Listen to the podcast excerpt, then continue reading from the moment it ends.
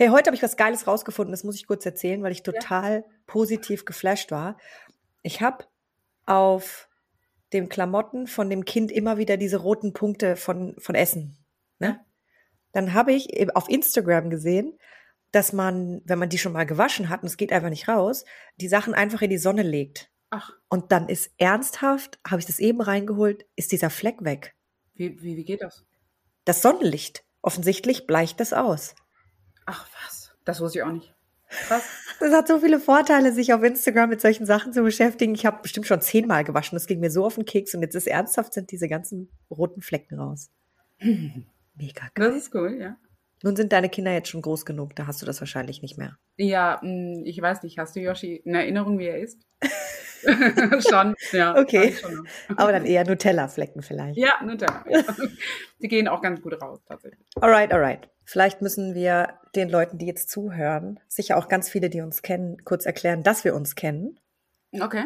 Ja. Bevor ich hier die Anmoderation mache. Wir kennen uns seit ich habe letztens drüber nachgedacht, 25 Jahren. Lass uns das doch lieber nicht so sagen. ja, ja, okay, 25 Jahre. Ordnung trifft, dein Podcast für den Blick in die Welt der Ordnung. Krass, wir sind zusammen zur Schule gegangen. Ganz genau. Und lustigerweise waren wir uns auch immer sehr ähnlich, aber wir haben einen recht unterschiedlichen Weg eingeschlagen, der uns doch aber immer wieder zusammenführt. Immer wieder, ja. Immer wieder gab es Berührungspunkte, auf jeden Fall, ja. Tatsächlich. Und heute gibt es den Berührungspunkt, dass du uns erzählst von der Arbeit, in der du bist. Aber bevor wir darauf eingehen, sage ich kurz herzlich willkommen zu Folge 19 von Ordnung trifft. Heute zu Gast die Eva und hallo. ich werde das Ganze natürlich wieder moderieren. Hallo, hallo. Wir sprechen heute über deine Arbeit, wie ich gerade gesagt habe, und zwar der Arbeit, der du nachgehst in einer Integrationseinrichtung. Ganz genau, ja. Zur Wiedereingliederung von Menschen, das musst du gleich kurz erklären, ich bin nämlich nicht sicher, ob ich das richtig erkläre, die es aktuell nicht schaffen, ihr Leben selbst geordnet auf die Bahn zu bringen. Kann man das genau. so sagen? Aus welchen Gründen auch immer. Da gibt es ja ganz viele verschiedene Varianten. Ja, wobei das in meiner Einrichtung schon darauf spezifiziert ist, dass es psychische Erkrankungen sind. Ah, okay. Genau. Vielleicht kannst du mal kurz was zu dir sagen, wer du bist und warum du das auch studiert hast und. Ja, also ich bin Eva. Ich bin jetzt 36 Jahre alt. Ähm, ich bin Mama von zwei Kindern und arbeite seit fünf Jahren in einer Einrichtung zur Integration ähm, eben für Menschen mit psychischen Erkrankungen. Wir haben vorrangig Leute mit Persönlichkeitsstörungen oder Schizophrenie. Ich habe das studiert, weil ich glaube, eigentlich, egal wem ich erzähle, was ich mache, sagen immer alle, war ja klar, dass du in die soziale Richtung gehst. Das war halt immer schon klar glaube ich. Stimmt, tatsächlich. Also lange hatte Eigentlich war es mir auch klar. Ja, genau. Ja. lange hatte ich überlegt, Lehrerin zu werden. Das habe ich dann aber irgendwie verworfen. Mhm. Ähm, und habe trotzdem ganz viel hin und her überlegt, ja lange. Und auch es hat ja auch gedauert, bis ich angefangen habe zu studieren. Und da hatte ich zwei Einrichtungen, in denen ich gearbeitet habe nach dem Abi. Und da war dann klar, das möchte ich machen. Mhm. Ja. Und interessanterweise haben wir vor kurzem darüber gesprochen, wie viel eigentlich dieses Thema Ordnung, in dem ich ja sehr viel unterwegs bin, auch mit deinem Berufsfeld zu tun hat. Und es mhm. war mir vorher gar nicht so bewusst. Aber was ich gern mit dir besprechen würde heute ist, ähm, wie viel von diesem ganzen Ordnungsthema im Leben der einzelnen Personen eine Rolle spielt, weil ohne das könnten sie ihr Leben einfach nicht leben und können sie in Zukunft einfach ihr Leben nicht leben. Ja? Also Struktur und Ordnung. Ja. Mhm. Wen betreust du jetzt eigentlich da? Also was sind das für Leute? Also das sind Menschen, wir haben Frauen und Männer bei uns. Das sind 16 Leute, die bei mir in der Wohnabteilung, nennen wir es mal, mhm. leben. Das sind vier einzelne Apartments, mhm. auch davon. Und zwölf haben ein Zimmer. Die teilen sich dann jeweils auf zwei Etagen auf, also sechs unten, sechs oben. Und die teilen sich die Gemeinschaftsräume dann. Mhm. Genau, und die haben eben psychische Erkrankungen. Das heißt, einige von denen haben vorher völlig normal gelebt und hatten dann zum Beispiel einen Schlaganfall und sind dann plötzlich zu uns gekommen ähm, andere haben auch normal gelebt, weil Schizophrenie sich häufig auch erst so mit Endzwanzigern so herauskristallisiert, so richtig, mhm. so dass sie dann ein bisschen aus dem Leben gerissen wurden oder eben psychische Erkrankungen im Sinne von Persönlichkeitsstörungen sind ja häufig eine Folge von Trauma. Das gibt's. Mhm. Wir haben auch welche, die sind schon seit Kindesbeinen irgendwie in Einrichtungen immer schon gewesen. Mhm. Wir haben aber auch welche, die dann erst angefangen haben, Ausbildung zu machen oder ähm, dem Beruf nachzugehen, den sie gewählt haben. Und das hat dann alles nicht funktioniert. Und dann haben sie mehr und mehr Unterstützung gebraucht und dann kommen diese Menschen eben zu uns. Wem fällt das denn auf und wie fällt das auf, dass die mm, Unterstützung brauchen? Meistens dem familiären Umfeld eigentlich als erstes mhm. oder Freunden auch. Und letztendlich dann irgendwann auch Kliniken, ne? Wenn Leute dann immer wieder in Kliniken auftauchen, dann okay. ist irgendwann kommt das, dass die oft auch mit dem Gesetz in Berührung kommen, aufgrund von unterschiedlichsten Sachen. Manchmal ist es Kaufsucht und sie verschulden sich hochgradig oder ähm, Drogenkonsum in enormem Maße oder so. Und dann kriegen die einen gesetzlichen Vormund oft und die leiten das dann an, dass das einfach nicht mehr möglich ist sonst zu leben. Wo meldet man sich denn dann? Also vielleicht mal für die Leute, die schon Alarmglocken hören in ihrer mhm. Umgebung und wissen jemanden. Wo meldet man sich dann, wenn man jemanden hat, wo man, wo man merkt, der schafft es alleine gar nicht mehr? Aus welchen Gründen auch immer. Das läuft alles übers Gericht letztendlich. Also da, ah. Äh, das Gericht muss entscheiden, ob jemand einen Vormund braucht oder nicht. Und dann wird auch entschieden, in welchen Bereichen. Also das ist komplett aufgegliedert. Es gibt Behördenangelegenheiten, es gibt Finanzen, es gibt Gesundheitswesen. Es geht auch weitreichender mit Aufenthaltsbestimmungsrecht zum Beispiel. Mhm. Also wir haben bei uns in der Einrichtung, wo ich arbeite, auch einen geschützten Wohnbereich. Das sind auch nochmal acht Plätze und die haben wirklich einen Unterbringungsbeschluss. Also die können da nicht einfach rein und raus, wie sie lustig sind. Die mhm. müssen da wohnen. Okay. Genau. Also da kann man sich immer dann an, meistens, wenn es Familie ist, ans Familiengericht wenden und sagen, ja das funktioniert so nicht. Der hat okay. nicht die Möglichkeiten, kognitiv solche Entscheidungen eigenständig zu treffen. Und wir haben dann darüber gesprochen, dass die Leute dann ja schon gewisse Anzeichen zeigen, dass sie ihr Leben nicht mehr strukturiert bekommen. Ne? Mhm. Was sind denn das so für Auswirkungen? Wir haben von einem, hast du mir erzählt, der auch schon wirklich, bevor er, glaube ich, zu euch gekommen ist, Messi-Anzeichen hatte, ne? Genau, also das gehortet. ist jemand, genau, der hat eigentlich auch, leidet der unter Schizophrenie, das heißt, er hat Wahnvorstellungen ja, das klingt immer so negativ, ne? aber er hat Vorstellungen von Dingen, die andere Leute nicht wahrnehmen, nicht mhm. sehen oder nicht hören können. Und der hat immer schon gerne Sachen gesammelt. Also vorrangig Bücher und Schriftstücke, Zeitungen, mhm. so Papierkram. Mhm. Und das gibt ihm Sicherheit. Also da, mhm. also er häuft das Wissen an für sich, also das ist seine Aussage dazu auch. Er weiß auch, wo was drin steht. Also auch wenn er die Zeitungen sammelt, weiß er, ich muss in der Zeitung von letzten Monat nachgucken, weil da habe ich gelesen das so. Okay. Ähm, und er sammelt das, weil er das Gefühl hat, das Wissen gibt ihm Macht und deswegen braucht er das. Für die und Dinge, die da kommen mögen, die er dann eher in seiner Vorstellung. hat. Und wie genau geht man dann mit so jemandem um oder was genau hilft man diesem Menschen zu tun? Weil, also, wir haben, also was wir lernen ist, du hast eine psychische Erkrankung, in welcher Ausprägung auch immer, und dann zeigt sich das im Außen. So verstehe ich das. Mhm. Ne? Wie du im Inneren bist, so haben wir das ja auch viel von Ordnungsexperten gehört, mhm. so bist du natürlich auch im Außen. Mhm. Also es gibt natürlich auch welche, die eigenständig Hilfe suchen. Das gibt's auch. Ne? Also es gibt schon okay. auch Menschen, die, also äh, bei Schizophrenie jetzt eher selten, weil die leben das ja wirklich. Die glauben ja wirklich, dass das, was da erlebt wird, auch der Realität entspricht. Aber bei den anderen Störungsbildern ist das schon auch so, dass die Hilfe einfordern, weil sie merken, sie kriegen das nicht mehr auf die Reihe. Und das ist ganz, ganz unterschiedlich und ganz ausgeprägt. Also manche können ihren Tag nicht strukturieren, also dass die dann wirklich nicht mal einen vernünftigen Tag-Nacht-Rhythmus haben.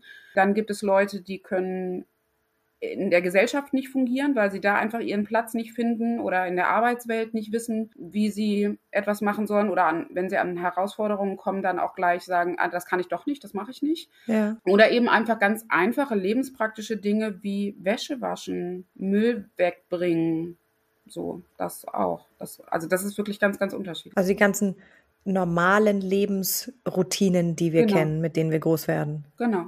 Okay. Und aber dann eben auch, manche haben dann ein Problem und können ihr Zimmer nicht in Ordnung halten, können alles andere aber total gut. Also ja. das ist ganz schwierig. Aber was wir für jeden haben, ist einen individuellen Wochenplan. Ja. Also das ist ganz, ganz wichtig für die, dass die wirklich klar strukturiert haben, was passiert an welchem Tag, auch ein Stück weit zu welcher Tageszeit. Mhm. Und dann ist das bei uns in so Zielen formuliert. Also das Ziel ist es, XY kann in sechs Monaten eigenständig dran denken, montags seine Wäsche zu waschen, zum Beispiel. Ist das mit ähm, denen auch definiert? Also ja, ja, ja. Okay, okay. Also weil das genau. wäre ja ganz spannend. Also ich meine, als Ordnungscoach coacht man ja auch ne, also die, mhm. die, den Kunden oder die Kundin gegenüber genau diese Ziele zu erreichen und das mhm. zu formulieren, zu sagen, was möchtest du eigentlich erreichen mit mhm. diesem ganzen Coaching, ne? Und ja. entsprechend, so macht ihr das ja auch. So machen wir das auch. Letztendlich sind wir so Ordnungs Coaches für Lebensdinge. so.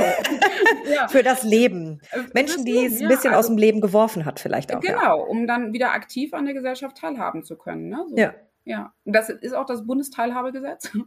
das äh, da in Kraft tritt. Und das sieht das auch vor, dass die Klienten, so nennt man das heute, mit einbezogen werden. Also wir sprechen mit denen, welche Ziele möchtest du erreichen, grundsätzlich. Also das kann alles sein. Ich möchte eine Partnerschaft leben, ich möchte auf dem ersten Arbeitsmarkt arbeiten, ich möchte eine eigene Wohnung haben. Ja. Und dann ähm, wird geschaut, dass wir als pädagogische Fachkräfte gucken, okay, in welchem Rahmen ist dieses Ziel in welcher Zeit erreichbar oder vielleicht auch nicht. Es gibt auch mhm. Ziele, die sind einfach nicht mehr möglich zu erreichen bei mhm. manchen Menschen dann. Aber wie können wir dann kleinschrittig darin vorgehen? Und mhm. das wird dann in so Wochenplänen strukturiert und dann werden die Ziele einzeln verfolgt.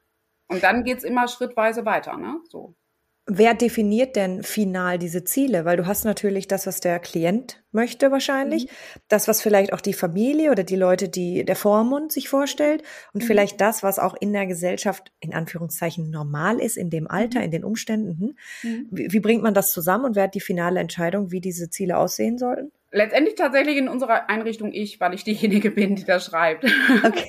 Das, ja, Also genau, es wird halt, es gibt ja auch immer wieder Berichte. Das Ganze muss ja auch finanziert werden. Ne? Und das wird bei uns vom LWL, also vom Landschaftsverband Westfalen-Lippe finanziert. Und an die muss ich immer wieder Berichte schreiben. Und das mache ich für unsere 16 Klienten, mhm. die wir bei uns haben. Und da muss ich das dann so zusammenfassen. Was möchte der Klient? Was glauben wir, was geht? Was sagt mhm. der gesetzliche Betreuer? Mhm, mhm, was da involviert sein muss? Und die entscheiden dann, okay, das ist cool, mach das mal, wir finanzieren das. Oder die sagen, also wir hatten aber vor zwei Jahren schon das gleiche Ziel, so mhm. wieso ist das nicht erreicht worden? Mhm. Ja, und aber das äh, komplett zusammenzufassen ist letztendlich in dieser Einrichtung meine Aufgabe. Also das machen die pädagogischen Fachkräfte. Mhm. Immer in Zusammenarbeit eben mit allen Parteien, auch mit der Leitung des Hauses oder auch mit dem sozial-psychiatrischen Dienst, den haben wir auch, oder manchmal mhm. auch Psychiatern und Psychologinnen, je nachdem, wer da alles involviert ist. Aber letztendlich formulieren tun das die Mitarbeiter vor Ort. Ja. Aber das finde ich, das ist ein wichtiger Ansatzpunkt auch für die Ordnungscoaches. Du sagst, es sind Psychologen und so weiter involviert.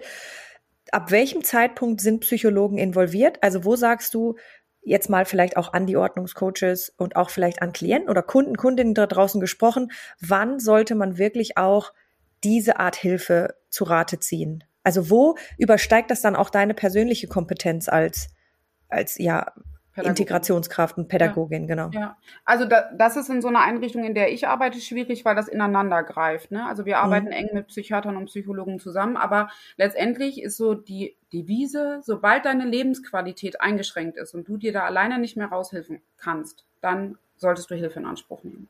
Okay. Ja, letztendlich ist das das, was die Leute bei den Ordnungsexperten ja auch machen. Sie mhm. kriegen das alleine so nicht hin, wünschen sich aber mehr Freiheit, mehr Platz, mehr Organisation und merken, das ist eine Qualität, die ich erreichen möchte, die ich aber nicht alleine erreichen kann und holen sich dann Hilfe. Genau, und dann kommt man eben auch als Ordnungscoach immer wieder in so Situationen, wo man sagt, ich bin nicht sicher, ob ich dir da wirklich noch helfen kann. Mhm. Also, ne, und, und da versuche ich so ein bisschen auch, ja, rauszuarbeiten, wo ist dieser Punkt? Mhm. Zu welchem Zeitpunkt ja. greift man ein und sagt, das schaffe ich einfach auch nicht mehr? Oder der braucht auch, der braucht eigentlich nicht nur mich, vielleicht auch mich, aber mhm. sicherlich auch noch einen Coach, also vielleicht einen grundsätzlichen Lebenscoach oder einen Psychiater und Psychologen, mhm. wie auch mhm. immer. Also da frage ich mich halt immer, wie man das für sich selbst definiert. Also bei euch habt ihr das Glück, dass die ja schon quasi da sind, die könnt ihr ja immer ansprechen.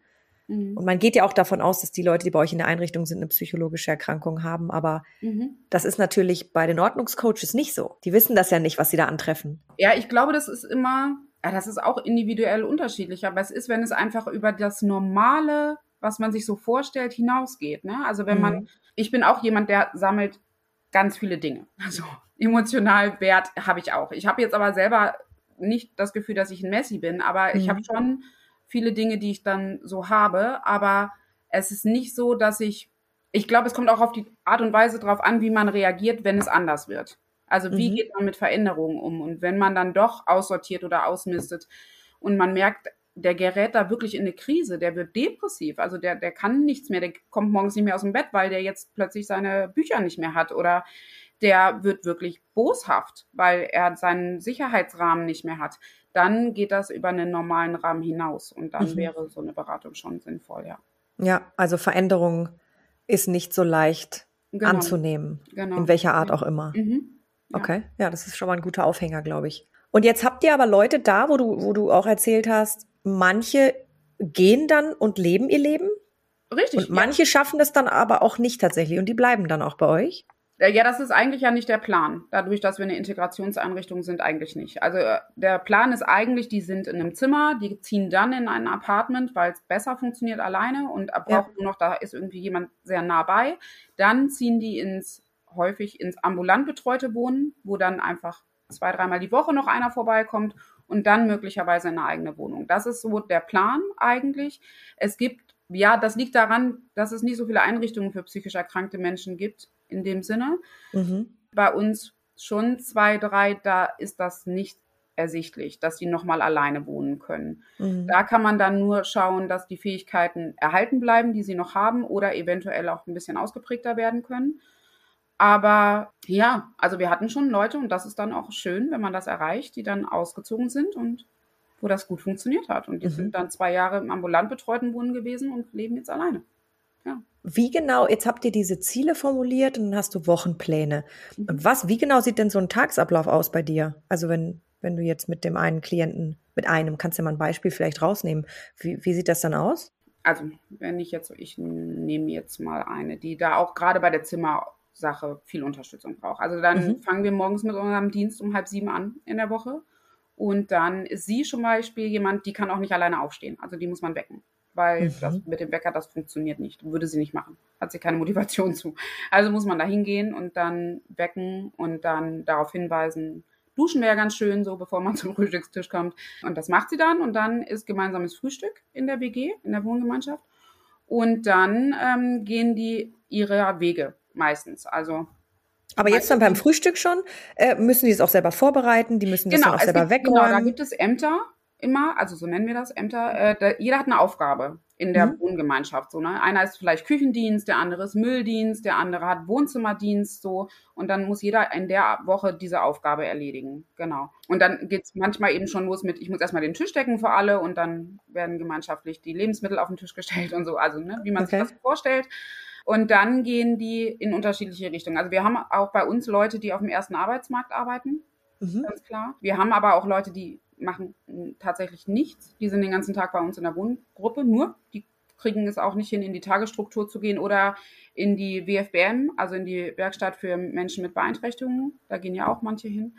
Aber wir haben bei uns direkt auf dem Gelände auch eine Tagesstruktur. Und da gehen die dann hin, meine, einige, und dann machen die da unterschiedliche Sachen. Das mhm. ist ja, weiß ich nicht, das kann man sich vorstellen wie bei wie so einer Ganztagsbetreuung oder so. Die machen da dann Kreativangebote, Werkstattsangebote, gehen spazieren, gehen einkaufen, machen Kochangebote oder so.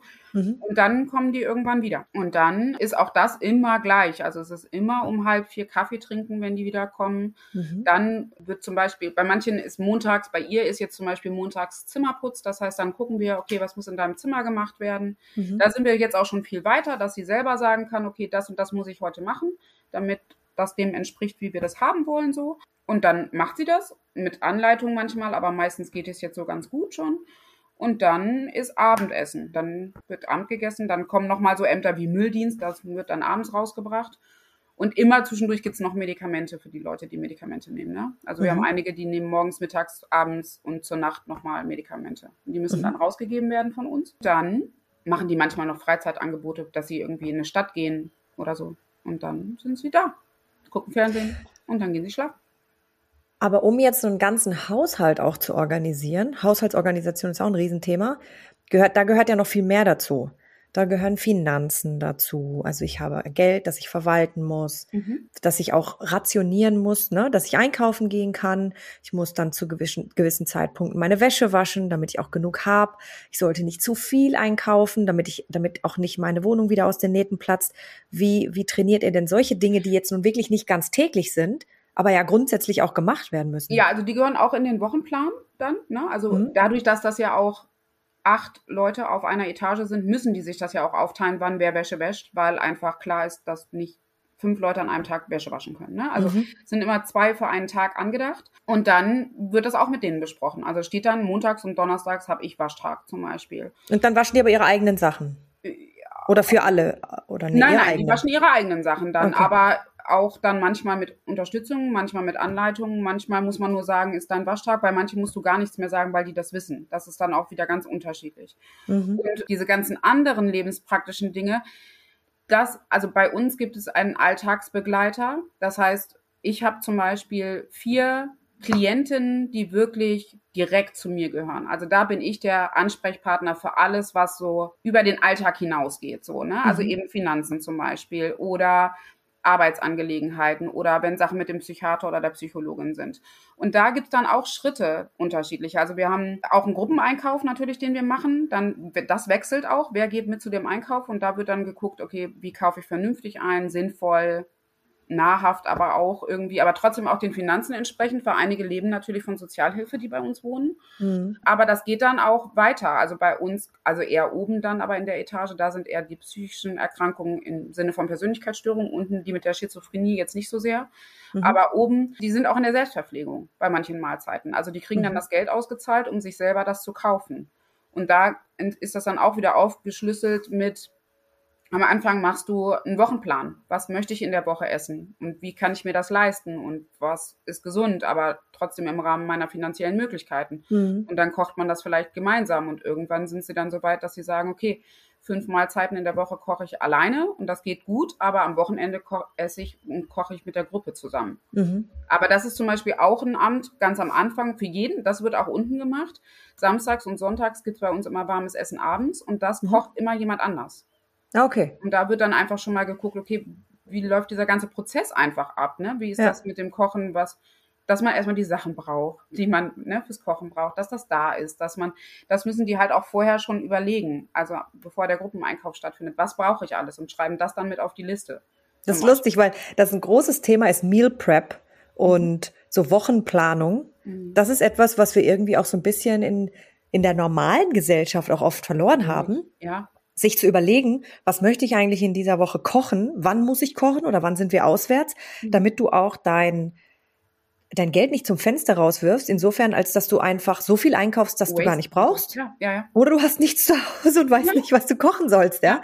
ja? Also diese Art von Planung ist eigentlich ja das Grundgerüst für auch die Ordnungscoaches, die da draußen sind, um mal wieder ne, ganz normale Strukturen in Familien zu bringen. Auf jeden Fall. Und es macht ja schon auch mehr Sinn, eigentlich einmal die Woche, maximal zweimal die Woche einkaufen zu gehen, als jeden ja. Tag, weil man noch irgendwelche Sachen braucht, so, ne? Aber da ja gehört halt schon ja. viel Struktur und viel Organisation dazu insgesamt, ne? Dass ja, man das auf die Reihe bekommt. Das ist schon so, ja. Gebt ihr denen dann aber auch so, so Pläne mit, also an die Hand, wirklich so ausgedruckte mhm. Pläne, wo, wo sie dann reinschreiben, okay, Wochenplan, Kalenderwoche 40, da müssen wir das, das, das einkaufen. Das wollen wir kochen an den Tagen und das müssen wir damit einkaufen und so viel Geld haben wir zur Verfügung. So sieht das dann aus? So kann das aussehen. Bei bestimmten Leuten geht das so, ja. Mhm. Okay. Also die haben einen grundsätzlichen Wochenplan für, für immer, der, der steht. Da mhm. gibt es manchmal so Freizeiten, die dann unterschiedlich noch variieren, die auch gelernt werden müssen zu also sie müssen noch lernen, diese Freizeiten auch zu gestalten. Wenn sie freie Zeit haben, dann ist auch die Frage, was machst du damit? Weil mhm. immer nur vor dem Fernseher sitzen ist halt auch blöd. So, da muss man dann auch mal gucken und da muss man auch mit denen drüber sprechen, wie man seine eigene Zeit auch strukturiert, dann vernünftig. Aber ähm, ja, so, so kann das aussehen. Wir machen dann einen Wochenplan, dann ist klar, ich esse von Montag bis Freitag das und das und das und das und dafür brauche ich das und dann geht man am Anfang auch gemeinsam einkaufen damit mhm. das dann finanziell auch passen kann, weil mhm. eben nicht so viel Geld zur Verfügung ist und dann eben vielleicht auch mal geguckt werden muss, was ist im Angebot oder ne, welches Produkt brauche ich jetzt von welcher Marke, dass das für mich auch funktionieren kann. So. Mhm. Ja. ja. Gut, dann, dann sagt ihr auch, so viel Geld habt ihr zur Verfügung. Wie macht ihr denn das ganze Thema Finanzplanung mit denen? Weil das ist ja nun wirklich nicht so trivial, ne? Da, ja, also das ist eigentlich ganz gut aufgegliedert immer bei uns, weil, also gerade weil die meisten ja Sozialhilfe bekommen, weil das vorgefertigt ist, ne? Also du hast irgendwie 12,75 Euro im Monat für Hygieneprodukte. So, mhm. das ist einfach vom Amt so gesagt. Mehr mhm. braucht ein Mensch nicht. So. Und die zahlen ja auch einen gewissen Beitrag an uns, also an die Einrichtung an sich. Und da sind zum Beispiel die Lebensmittel mit drin. Das sind letztendlich sechs Euro pro Tag. Also ein Euro für Frühstück, vier Euro fürs warme Essen, meistens mittags halt in der Woche und ein Euro fürs Abendessen. Also wissen die, wenn ich jetzt die Mittagsverpflegung mache, sind das vier Euro, die ich pro Mahlzeit habe. Und das mhm. müssen die dann einordnen können. Und ja gut, aber das ist ja jetzt Essen, ne? Das ist Essen. Genau. Letztendlich Taschengeld haben die auch. So, so nennt man das. Das klingt immer Freizeitgestaltung. Ja, es ist fürchterlich für erwachsene Leute über Taschengeld zu sprechen, finde ich. Ja. Aber so wird's halt genannt. Und das sind äh, 115 Euro im Monat. Und davon müssen die dann klarkommen. Letztendlich auch was Rauchen ist natürlich ein großes Thema. Ja. Zigaretten kosten viel Geld. Wenn die rauchen wollen, dann muss halt geklärt werden, wie viel Geld im Monat gibst du dafür aus und wie viel Geld hast du dann noch für was anderes. Ja. Bekleidungsgeld gibt's aber auch nochmal extra. Okay. Das sind, glaube ich, um die 30 Euro im Monat. Und das wird dann wirklich geguckt. Also, ne, wenn du diesen Monat jetzt dir irgendwie eine Hose kaufen möchtest für 25 Euro, dann legen wir die anderen 5 Euro an die Seite, weil falls du mal Schuhe brauchst, die teurer sind, dann müssen wir das an der Seite liegen haben. Und das ja. ist das, was die dann individuell mit ihrem Alltagsbegleiter besprechen. Okay. Genau. Und der ist aber dann nicht mit hartem Cut raus, wenn die dann in ihre eigene Wohnung ziehen, sondern die haben dann schon auch längere Zeit noch Betreuung, wo geguckt wird, schaffen die das auch? Oder? Ja, genau. Also wenn die bei uns ins ambulant betreute Wohnen gehen, gibt es ja noch Menschen, die dann vorbeischauen regelmäßig ne? und dann eben zum Beispiel auf die Finanzen achten. Aber es gibt auch Leute bei uns, die kriegen auch nur das ausgezahlt. Also wir hatten am Anfang das gerade dieses BTHG, dieses Bundesteilhabegesetz, das hat sich verändert. Das ist neu gekommen im Prinzip. Das hat ganz viele neue Regeln gebracht vor zwei Jahren. Und einige Klienten waren damit vollkommen überfordert. Die haben plötzlich die Sozialhilfe komplett auf ihr Konto gekriegt und haben das ausgegeben. Ja, klar. Sie aber auch die Miete bezahlen müssen. So, ne? Also das war überhaupt nicht regelbar für sie. Sodass dann manchmal jetzt auch ein Unterkonto gemacht wurde, dann eben in Absprache mit der gesetzlichen Betreuung, dass wirklich nur diese 115 Euro auf das Konto kommen, dass sie zur freien Verfügung haben. So. Ja. Tatsächlich diese große Online-Medienwelt ist für uns eine Vollkatastrophe. Okay, also, inwiefern? Ja, die können sich halt ganz schnell einfach verschulden und realisieren manchmal auch gar nicht die Folgen und Konsequenzen, die das mit sich haben kann, weil ich habe das ja auf Rechnung gekauft. Muss, ah, ich ja jetzt nicht. Ja. Ja, fehlt dir dann aber auch nächsten Monat, ist auch blöd halt. ja, aber das bedeutet ja, du musst ja diese, diese Struktur, also du musst ja eine Planung für in die nächsten Monate machen ja. und die meisten leben ja quasi maximal bis zum Ende des Monats. Wahrscheinlich. Wenn und dann kriegen sie ja wieder Geld. Ja, ja, ja ganz genau. So. Wenn überhaupt, ja, das ist so. Das ist ganz schwierig. Also dann wird es wirklich auch über größere Anschaffungen wird da dann echt lange gesprochen und ich möchte aber einen neuen Fernseher, ja, dann legen wir monatlich Geld an die Seite. Und selbst das an der Seite zu behalten und dann nicht für irgendwas anderes wieder auszugeben, ist schon ein Kampf. Weil, ja, also ich nenne das jetzt mal Kampf, aber weil sie letztendlich freien Willen über ihr Geld haben, ne? geben sie es ja. dann aus, geben sie es aus. Dann stehe ich da einen Monat später und darf sagen, ja, schade, hätten wir gerne machen können, geht leider nicht, weil mhm. Geld ist weg. So. Mhm. Naja gut, aber gesetzlicher Betreuer heißt ja auch, dass, dass du gewissen Eingriff hast, oder? Ja, ja, ich bin ja nicht der gesetzliche Betreuer. Wir ja, und wenn sie dann einen haben. Ja, wir reden miteinander, aber ähm, auch der kann, also gerade was das Taschengeld angeht, das ist zur individuellen freien Verfügung. Also so, wenn die ja, das gut. ausgeben, geben die das aus. Dann ja. ist das so. Ja. Da können wir nichts machen. Was ist denn jetzt, wenn ich, wenn ich ein Mensch bin, der, ich habe jetzt keine psychische Erkrankung, vielleicht habe ich mhm. Depressionen. Mhm. Hm, das ist jetzt das wahrscheinlich ist noch kein. Ja, das ist ein, ich meine, aber ich habe Depressionen, aber das ist jetzt mhm. keine, wo ich sage, da muss ich, da, da würde ich jetzt in eine Einrichtung mhm. gehen, mhm. wie ihr sie seid, ne? Also das mhm. ist jetzt, also da gibt's ja auch verschiedenste Ausprägungen natürlich, aber ich habe das vielleicht nicht ganz so ausgeprägt und ich bin aber trotzdem überfordert aufgrund von meiner familiären Situation, wie ich groß geworden bin mhm. und, und, und. Aber wie gesagt, qualifiziere ich mich noch nicht wirklich dafür, in eine solche Einrichtung zu kommen. Was habe ich denn für Möglichkeiten, wenn ich mir jetzt einen Ordnungscoach nicht leisten kann, an jemanden zu kommen, der mir helfen kann? Also wer, wer kann mir denn helfen? Ein Psychologe kommt ja nicht zu mir nach Hause, ne? Wer, wer trainiert denn sowas für ja, also Menschen. es gibt auch, äh, also wir haben einige Wohnungen ja, die ambulant betreut werden, aber es gibt auch ambulant Betreute, die einfach in ihrer eigenen Wohnung leben. Aber tatsächlich wäre da am sinnvollsten, sich einen gesetzlichen Betreuer an die Seite zu holen. Okay. Also in dem Falle, wenn man merkt, ich bin da mit meinen einigen Sachen einfach wirklich überfordert, ja. dann kann man sich so jemanden holen, der gerade zum Beispiel so bürokratische Sachen mit einem regelt oder Wohnangelegenheiten. Das sind so Sachen, da geraten die ja schnell an ihre ja. Grenzen dann. Ne? Ja. Gerade wenn man Briefe beantworten muss oder Mahnungen oder erhält oder so. Und die können einem wirklich helfen dann. Hm. Das mit einem, die machen dann auch so einen Finanzplan mit einem und gestalten hm. das mit einem. Und wenn die dann merken, aber auch im Alltag fehlt was, dann können die sich an solche Einrichtungen wie wir zum Beispiel wenden und sagen so, ich brauche da aber, da muss zweimal die Woche einer vorbeigehen, da, ja. um einfach mal zu gucken, dass alles gut ist. Ja. So. Und wie komme ich an so einen gesetzlichen? Da kann man auch einfach zum Gericht gehen. Also Echt? letztendlich werden die gestellt. Die äh, ja. werden gestellt, die kann man sich nicht aussuchen. Okay. Also man, man lernt die kennen und kann schon sagen, das passt so gar nicht. Aber man kann jetzt nicht irgendwie einen Katalog durchblättern und sagen, so, ich hätte jetzt aber gerne den und den.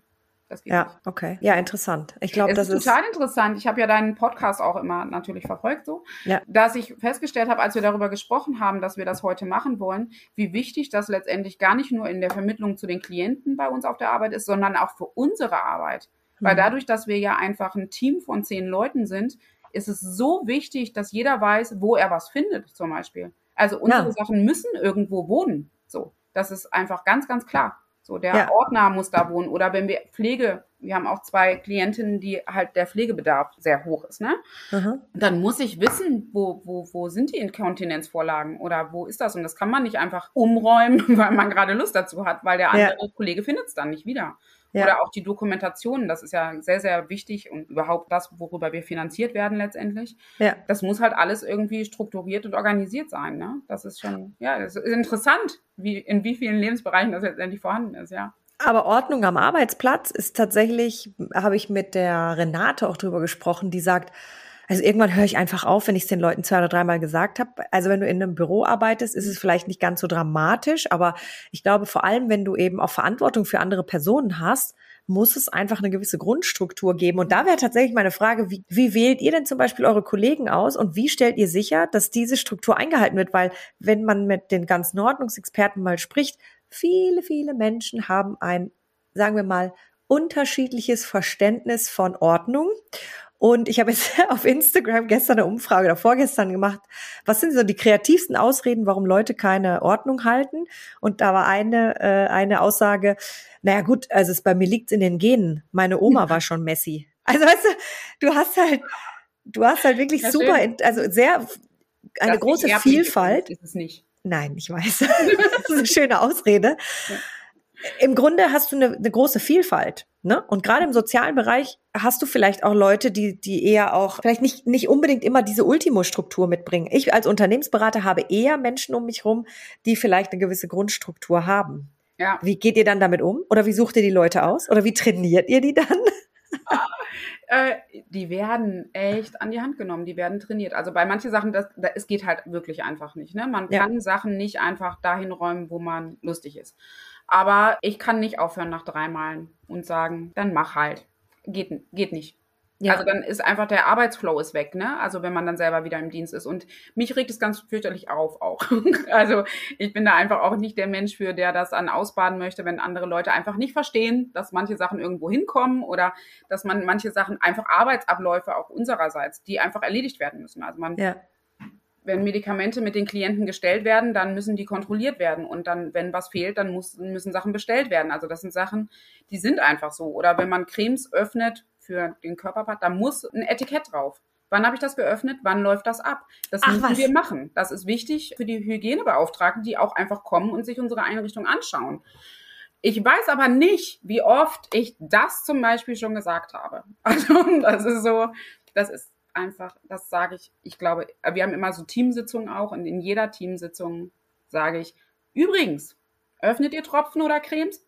Anbruch, Ablauf drauf. Müssen wir auch bei Lebensmitteln im Kühlschrank zum Beispiel. Wie witzig, weil das sind so Dinge, die wirklich auch auf Instagram überall mal wieder gepostet werden. Da gibt es jetzt auch so Sticker, wo du das drauf machen kannst. Ja. Auch irgendwie ähm, wenn du, wenn du Kontaktlinsen reintust und so, ne, da ist ja auch so ein, so ein Ablaufdatum und das ja. ist auch wirklich wichtig, dass man das einhält. Aber natürlich bei Cremes im Privatleben macht man das ja eigentlich nicht, obwohl da auch steht zwölf oder, oder ja, also sechs das Monate. Sind Sachen, ne? die mache ich tatsächlich zu Hause dann auch. ja, witzig, aber das ja, macht ja auch Sinn. Das habe ich mir auch angewöhnt, ja.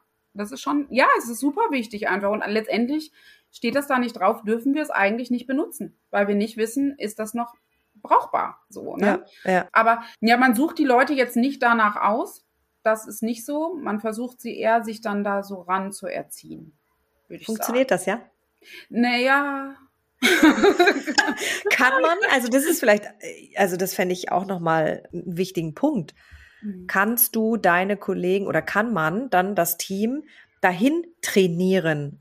Weil so wie du ja auch deine Klienten trainierst in die Routinen, muss mhm. es ja mhm. eigentlich auch möglich sein, die Kollegen zu trainieren? Oder sagst du, die sind nicht lange genug da? Ja, also bei manchen Sachen ist es schon so, weil eben einfach Sachen sind vom Gesetz vorgegeben. Ne? Also die, die müssen wir so machen. Da gibt es ja auch kein Wenn und Aber, worüber man irgendwie reden könnte oder so.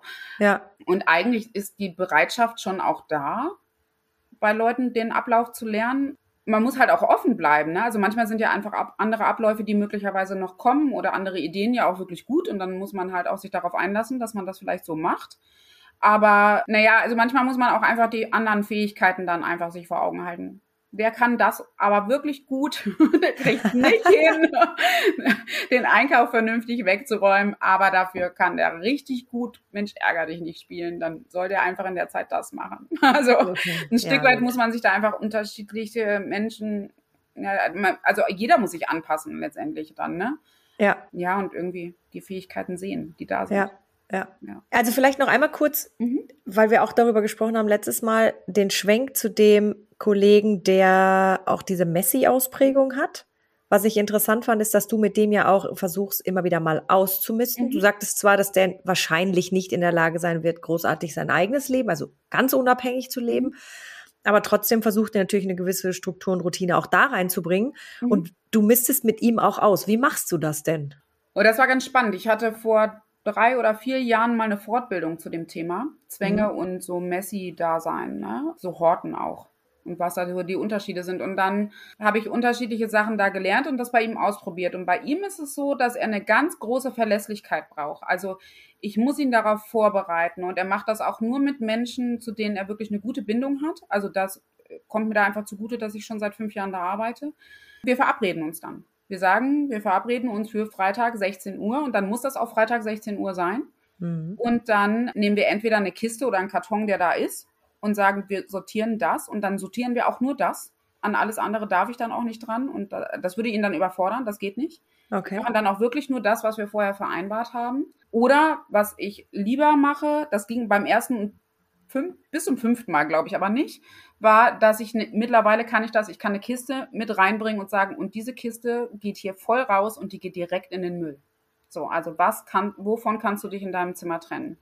So. Okay. Und das ist schon, das ist schon ein Prozess, aber da ist es auch ganz wichtig, da setze ich auch ein Zeitlimit. Also mittlerweile, ganz am Anfang ging das nicht, aber mittlerweile geht das, dass ich sage, okay, ich nehme jetzt eine Stunde Zeit für dich, aber in dieser Stunde wird diese Kiste gefüllt und dann geht das direkt in den Müll. Und das akzeptiert er dann auch? Ja, mittlerweile, ja. Also, also harte Absprachen und. Ah, genau. Also man muss da wirklich klare Regeln und ja, Grenzen setzen auch, ne? So. Mhm. Und, und eben aber die Verlässlichkeit selber auch zeigen. Also ich kann dann auch nicht sagen, äh, jetzt klappt jetzt doch nicht, ich komme irgendwie morgen wieder oder einen Tag eher, weil das gerade ruhig ist. Das geht halt nicht. Also dann mhm. muss ich das wirklich mit ihm vereinbaren und dann geht das auch.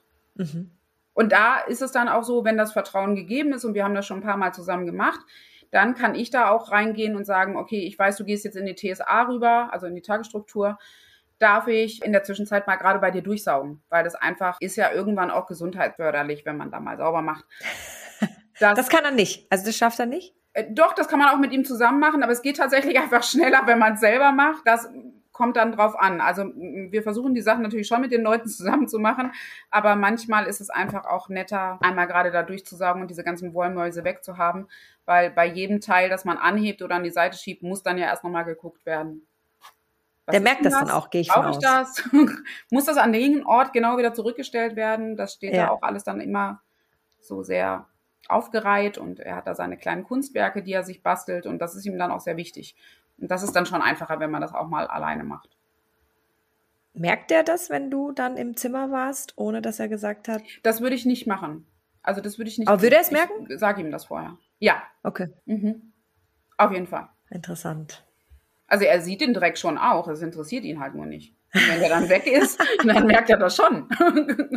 ja. Wenn du jetzt Ordnungsexperten, die mit Kunden arbeiten draußen, was mitgeben müsstest und Kunden etwas mitgeben müsstest oder möchtest, was, was würdest du denen noch sagen? Also einfach aus, aus deiner Erfahrung heraus, Dinge, die du vielleicht gelernt hast, du sagst, das ist, war ein großes Learning für mich. Das, das ist so interessant und das muss man auf jeden Fall wissen. Hast du da irgendwas? Ich glaube, was ich ganz wichtig finde, was man so gelernt hat, also ist eher dann für die Kunden an sich, ist, dass es überhaupt nicht schlimm ist, einfach um Hilfe zu bitten. Und mhm. einfach zu sagen, ich brauche, das ist einfach ein Bereich, ich kann das nicht alleine. Ich brauche da irgendwie Input auch manchmal ja einfach nur. Mhm. Das, glaube ich, ist ganz, ganz wichtig. Einfach, um sich selber mehr Lebensqualität zu schaffen, bitte nehmt einfach die Hilfe an, die ihr irgendwo finden könnt, egal in welchem Bereich und egal in welchem Ausmaß. Mhm. Das fände ich ganz wichtig. Und bei den Coaches, ich glaube, wenn man das, also was ich so gehört habe auch in deinem Podcast, ist das, glaube ich, schon sehr, sehr manifestiert bei den Leuten auch. Aber hört da auf euer Bauchgefühl. Ne? Also wenn ihr da wirklich auf jemanden trefft und ihr habt das Gefühl, mh, hm, der braucht vielleicht nochmal Hilfe in einem anderen Ausmaß, dann nutzt die empathische Art, die ihr habt und versucht diesem Mensch da auch nochmal anderweitig zu helfen. Mhm. Vielleicht noch andere Hilfen zu kriegen, die er braucht. Ja. ja, ja, ganz interessant. Also gerade dieses Schamthema, das kam jetzt wirklich ganz oft hoch, dass sich Menschen einfach nicht trauen. Also ich habe letzte Woche mit der Kerstin gesprochen, die quasi Ex-Sammlerin ist mhm. und sich jetzt über sechs Jahre hinweg durch eine Ordnungsreise begeben hat und jetzt äh, Ordnungscoach ist und anderen hilft. Mhm. Und sie hat gesagt, ich hätte nie jemand anders gefragt. Nie. Mhm. Ich hatte da, also, weil, weil man ja auch immer denkt, ich bin das ist nur ich, alle anderen da draußen auf Instagram, das ist alles so super schön und alle Nachbarn und bei denen ist immer alles ganz toll. Ist es ja nicht. Ist es Nein, nicht. Das ist dieses typische, vielleicht liegt es auch an unserer Kultur, dieses nach außen hin immer diese Perfektion zu zeigen. Aber wenn man mal ins Innere guckt, der Menschen, da gibt es auch ganz viel, an dem man arbeiten kann. Und das muss einen überhaupt nicht beschämen, zu fragen. Nein. Überhaupt nicht, finde ich auch. Also es ist ja letztendlich auch ein Wachsen einfach. Ne? Man entwickelt sich weiter und man wächst irgendwie über sich selber hinaus. Und wenn man da dann einfach eine Begleitung braucht, dann finde ich das einfach sinnvoll, das auch zu nutzen. Letztendlich machen wir das ja alle immer auch schon überall mit Freunden ne? oder Familienmitgliedern und wir holen uns Input oder wir führen gute Gespräche und nehmen daraus was mit. Und letztendlich ist das dann nichts anderes, nur dass dieser Mensch auf ein bestimmtes Thema geprägter ist und mir da anders helfen kann. Ne? So. Ja. Und ich glaube, dass für mich die Hemmschwelle viel geringer wäre bei jemandem, den ich nicht kenne, als ja. bei jemandem, den ich kenne. So. Ja, ja, genau. Und wo kann man fragen? Man kann fragen, zum Beispiel ganz anonym, kann man einfach auf die Ordnungswelt gehen mhm. und kann da Ordnungsexperten in seiner Gegend anschreiben oder in ihrer Gegend anschreiben, genau. Also das ist auch total anonym. Das geht direkt an die Ordnungsexperten und die kann man ins Boot holen und sagen, was, was das eigene Problem ist. Und gestern hatte ich ein Format, das heißt, wie werde ich Ordnungscoach? Und eins der Qualitäten tatsächlich, die die äh, Experten mitbringen, und das sagen sie auch, dass, dass das wirklich durch die Bank so sein sollte und auch so ist, also mit jedem, dem ich gesprochen habe, sagen, dass sie keinerlei Vorurteile haben, dass sie total wertefrei in, in dieses Gespräch gehen. Ne? Das tust ja. du ja auch, oder? Also da ist kein, warum auch? Ja, genau. Warum auch? Ja. Leben sind unterschiedlich und nicht jeder bekommt dieses Thema Haushaltsführung, Haushaltsorganisation, Lebensmanagement von seinem Elternhaus mit. Und manchmal wird man aus der Bahn gerissen und das darf man auch akzeptieren. Ja. Cool. Ich glaube, wir haben alles durchgesprochen. Dann sage ich vielen Dank. Sehr gerne. Das war es auch schon für heute. Danke, dass du dabei warst. Wir freuen uns auf die nächste geordnete Runde mit dir. Happy Days, deine Verena.